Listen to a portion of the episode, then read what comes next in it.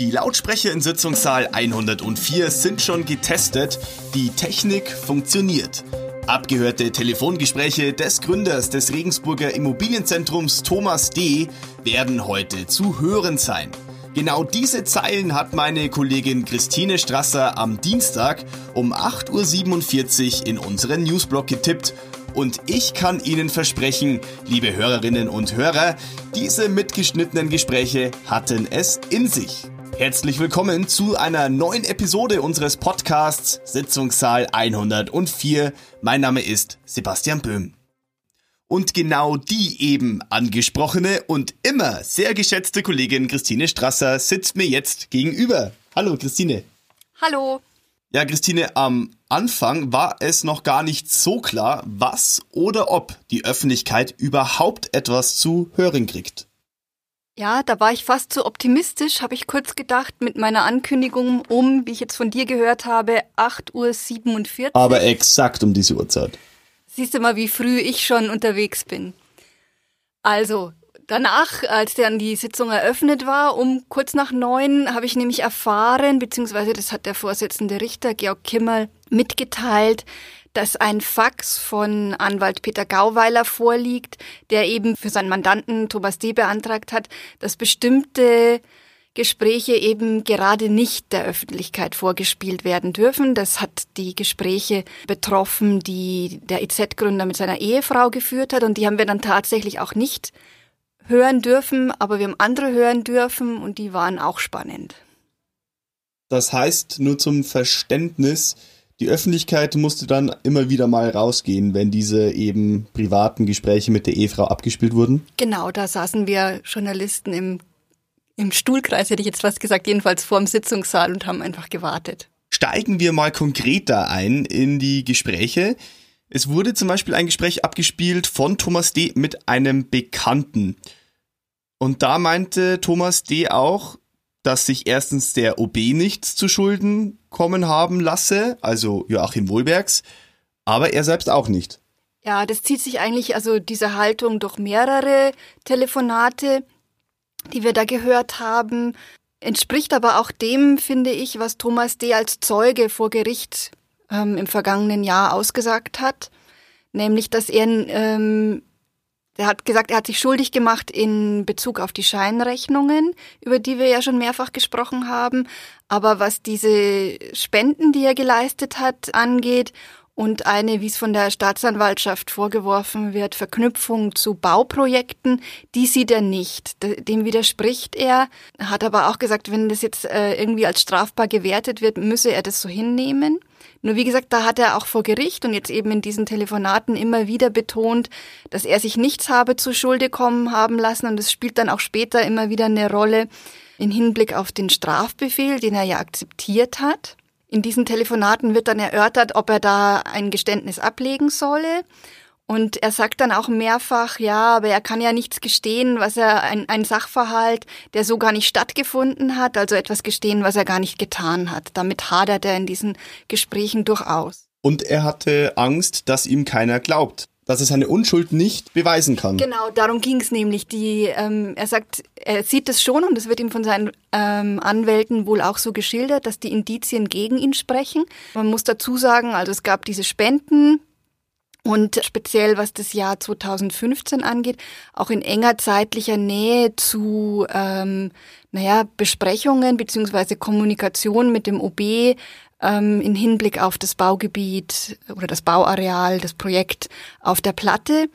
Und ähm, also da sieht auch Thomas D., wenn er sich so unterhält ähm, mit äh, Leuten aus dem IZ-Vorstand beziehungsweise eben Bekannten, ähm, naja, dass das von außen schon so aussehen kann, als, ähm, als hätte er sich da was zu Schulden kommen lassen.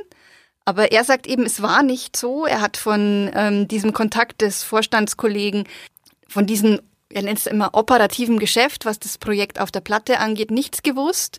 Und wiederum der Vorstandskollege habe nichts gewusst von den Spenden, die Thomas D. an Wohlbergs ähm, gezahlt hat.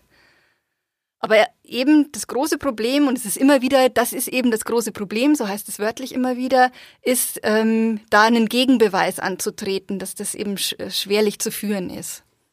So, das ist für Thomas D. oder war für Thomas D. eine sehr ja, verzweifelte Situation, Ja, ja. würde ich es ausdrücken. Ja, also man merkt, also ich zumindest fand, dass man in diesen Telefongesprächen schon auch merkt, wie angefasst er ist. Es klang für mich schon so, als wäre er, also so ein Zittern in der Stimme, als äh, wäre er schon kurz davor, dass er, also sehr bewegt. Ich will jetzt nicht sagen, dass er zu weinen, also er hat nicht zu weinen angefangen, aber es, Emotional. es klang für mich so, ja.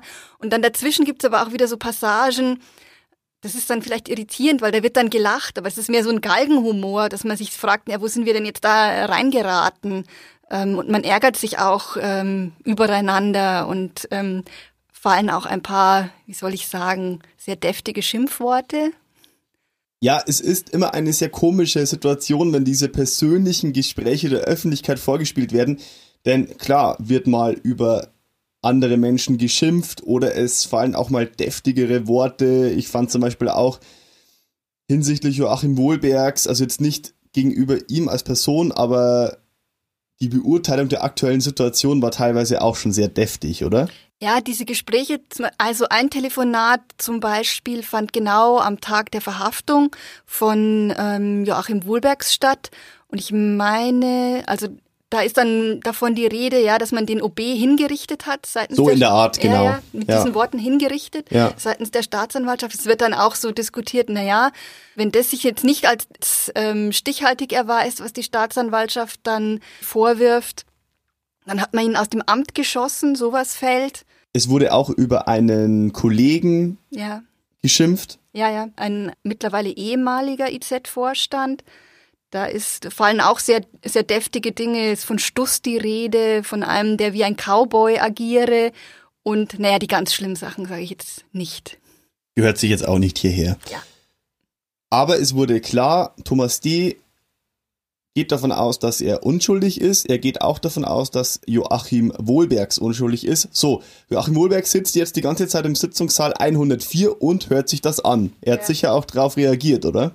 Also Journalisten und Zuhörer durften nur bei einem Teil der abgehörten Telefonate zuhören. Und dann ist es, also ich habe mich schon sehr ans erste Verfahren erinnert gefühlt, was dann an Stellungnahmen von Joachim Wohlbergs kam. Hat eben darauf verwiesen, ja, diese Telefonate würden eine eindeutige Sprache sprechen oder wie hat das formuliert, seien an Eindeutigkeit nicht zu überbieten. Er hat wiederholt kritisiert, dass Verschriftungen falsch sind oder halt nur teilweise erfolgt sind. Ich tue mich bisschen schwer, weil eigentlich hat Thomas D. nicht viel, also eigentlich in, in den wesentlichen Punkten als Zeuge das durchaus so geschildert, wie es auch hier in den Telefonaten ähm, vorkommt. Er hat auch vor Gericht, wie gesagt, ähm, die Haltung vertreten, dass er nicht sehe, dass er sich durch die Spenden in irgendeiner Weise etwas zu Schulden kommen hat äh, lassen. Wo er widerspricht und wo eben Joachim Wohlbergs ganz andere Worte als Thomas D. wählt, ist ähm, die Frage, warum hat er denn den Strafbefehl akzeptiert?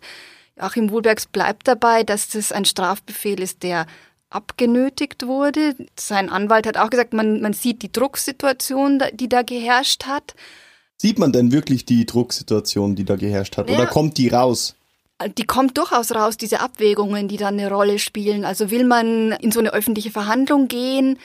Was be bedeutet es dann fürs Unternehmen? Natürlich spielt es bei einem Bauträger eine Rolle, dass er solche Abwägungen äh, trifft. Das wurde auch diskutiert. Das wurde in den Telefonaten diskutiert, aber das hat er ja auch als Zeuge geschildert, dass er diesen Strafbefehl natürlich auch akzeptiert hat, weil er die Verantwortung für die Mitarbeiter hat. Aber er hat als Zeuge auch ausgesagt, dass er sich nicht unter Druck Eben, das ist der Punkt. Er hat gesagt, ihm, er würde das nicht unterschreiben, dass ihm da was abgenötigt wurde. Und er hat ja auch gesagt, er hat sich von der ähm, Staatsanwältin fair behandelt gefühlt. Er hat auch diese Episode erzählt, jetzt nachher, als er sie zufällig nochmal gesehen hat und dann auch aus seinem Impuls raus zu ihr hingegangen ist und sich nochmal bei ihr bedankt hat für die faire Behandlung. Das muss man dann natürlich auf der anderen Seite auch sehen, was der Zeuge vor Gericht dazu gesagt hat. Also er selbst hat dem widersprochen, ihm sei der Strafbefehl abgenötigt worden.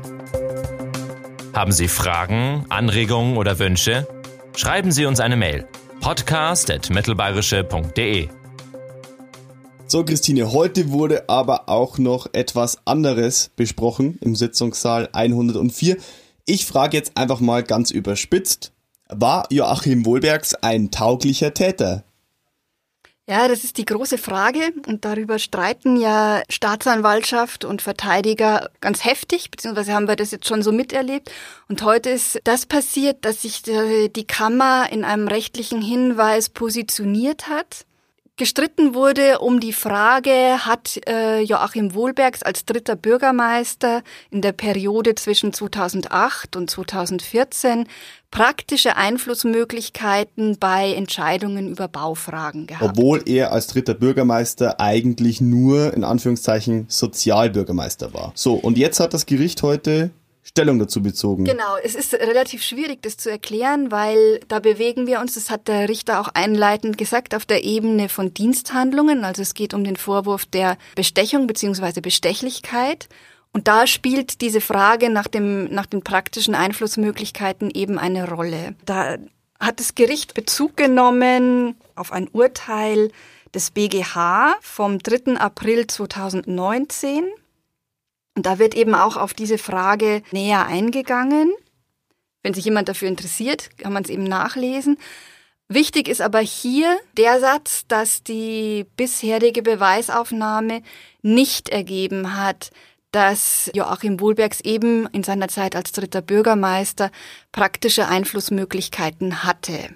Was das Gericht offen gelassen hat, ich habe jetzt schon eingeleitet, wir sind hier auf der Ebene von Diensthandlungen, also dem Korruption, der Korruptionsstraftat Bestechung und Bestechlichkeit. Und was das Gericht offen gelassen hat, ist, ob man, wenn man dann sozusagen die untere Stufe betrachtet, Vorteilsannahme und Vorteilsgewährung, ob man da nicht einen anderen Maßstab anwenden muss. Spannend. Übrigens, tauglicher Täter ist durchaus ein juristischer Begriff. Absolut, das verwendet so ja ja. Bist du völlig, so bist so bespitzt war das gar nicht von bist mir. Bist du völlig ähm, sachlich auf einer korrekten Ebene? Ähm, weil es tatsächlich der Begriff ist, den die Juristen dann dafür verwenden. Ist er denn wirklich ein Objekt, äh, den man da auch bestechen kann? Was war denn noch wichtig? Es gab noch Anträge, glaube ich. Aktualisierungen zu Anträgen. Es gab auch Peter Witting, der seinen Antrag jetzt äh, zurückgezogen hat, den Antrag, den wir schon besprochen haben, wo es eben um diese Frage geht, wie wertet denn das Gericht diese praktischen Einflussmöglichkeiten? Und falls das Gericht gesagt hätte, ja, wir sehen die bei Wohlbergs in der Zeit als dritten Bürgermeister, wollte äh, Peter Witting noch weitere Zeugen laden, um eben das Gegenteil zu beweisen. Das hätten eben bis zu 40 Personen sein können. Den Antrag hat er jetzt zurückgezogen. Das heißt nicht, äh, dass er schon ganz vom Tisch ist. Also dieser Antrag schon, aber ein, die Staatsanwaltschaft hat sich ja vorbehalten, ihrerseits dann möglicherweise einen Antrag in diesem Zusammenhang praktische Einflussmöglichkeit noch zu stellen und da auch ähm, weitere Zeugen hören zu wollen.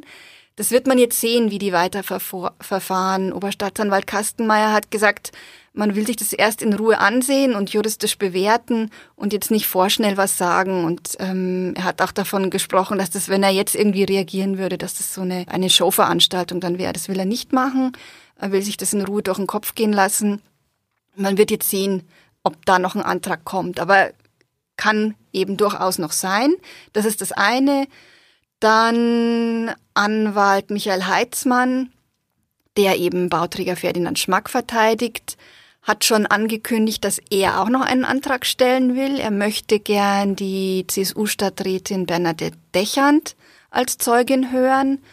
Ähm, da ist es auch so, dass Richter Kimmel gemeint hat, ja, er will jetzt erstmal diesen Antrag hören und womit es genau begründet wird, ähm, dass man diese Zeugin noch hören will und dann wird, wird die Kammer darüber auch entscheiden. Wann geht es denn weiter im Sitzungssaal 104? Ja, jetzt haben wir äh, ganz schön Luft zum nächsten Verhandlungstag. Das ist der, muss ich kurz nachdenken, 25. März. Und dann auch 25. und 26. März, das sind die nächsten Verhandlungstage, also kurz vor der OB-Stichwahl in Regensburg. Vielen Dank für deine Einschätzungen, Christine. Wir melden uns also wieder in rund zwei Wochen mit einer neuen Episode. Aber dazwischen liegen ja erst einmal spannende Kommunalwahlen in Ostbayern. Alle Infos, Ergebnisse, Eindrücke und Stimmen sehen Sie am Sonntagabend in einem großen MZ-Videospezial und natürlich jederzeit auf mittelbayerische.de. Wir freuen uns auf Sie. Tschüss und bis bald.